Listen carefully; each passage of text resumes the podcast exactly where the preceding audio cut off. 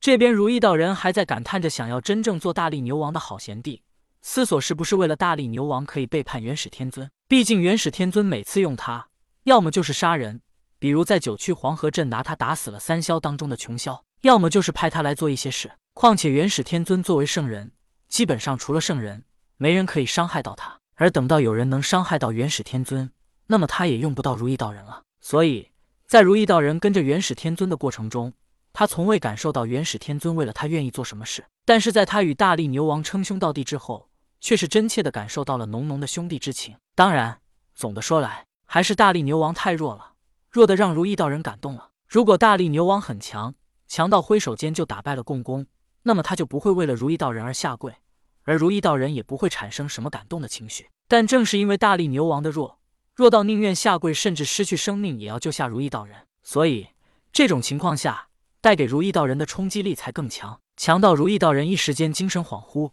几乎就要沦陷了。就在大力牛王正准备飞往北海方向之时，他无意之间瞄了一下东南方向，这一瞄不打紧，让大力牛王不得不停在了当场。只见在东南方向有一道黑点朝着这里飞来，而黑点越飞越近。大力牛王惊鸿一瞥间，看到黑点是一个女人，一个一身黑色道袍的冷酷女人。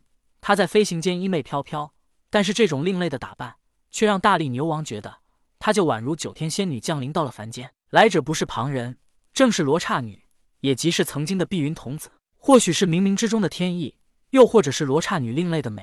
每到大力牛王看到她第一眼。就忍不住心跳加快。来到人间，大力牛王见到了太多女人，包括他曾经在花果山还见过妲己和胡喜妹，她们都是绝美的女人。但这些女人美则美矣，却不能给他带来一丝冲动的感觉。但不知为何，大力牛王仅仅只是看了罗刹女一眼，就觉得心头小鹿乱撞。当罗刹女飞到大力牛王与如意道人面前之时，看到大力牛王直勾勾地盯着自己，忍不住怒喝道：“你是什么人？为何在此处？”大力牛王已经心动。一向沉稳的他，也忍不住炫耀起了自己的身价。我乃花果山圣人之下，北海六大妖王之首的大力牛王。不知仙女芳名？在人间的时间久了，大力牛王也学会了这些文绉绉的语言。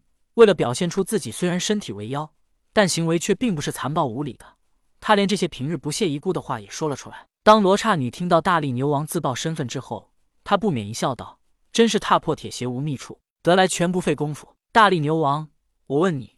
你可愿随我前往西方？罗刹女此次前来东方，正是奉了西方教准提道人之命，要将同天辛苦培养的包括大力牛王在内的六大妖王，全都渡进西方教内。自从罗刹女来到东方，先是去了一趟昆仑山，得到了一枚芭蕉扇，之后他便一边炼化芭蕉扇，一边融合吸收着来自骷髅山的黑气，一边朝着北方而来。准提道人自认为同天是辛辛苦苦的培养出了六大妖王，他收了六大妖王，便是让同天难堪。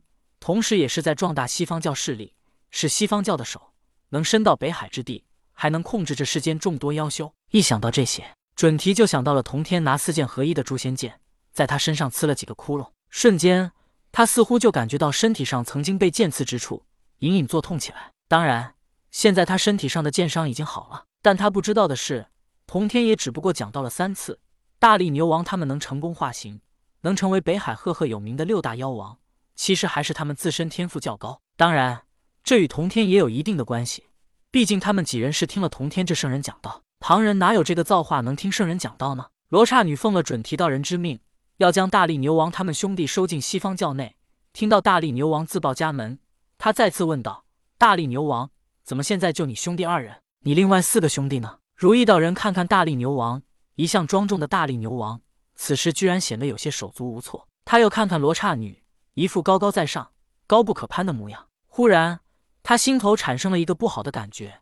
他感觉到自己刚刚想背叛元始天尊而放下所有一切接纳的大哥，极有可能离他远去。作为修道者，都是有感应的，他们预感强烈。想到这些，如意道人产生了一股浓浓的危机感，绝不能让大力牛王陷入罗刹女的温柔乡内。但是罗刹女温柔吗？从外表和名字，以及她如今的性格，哪里也瞧不出是温柔乡啊。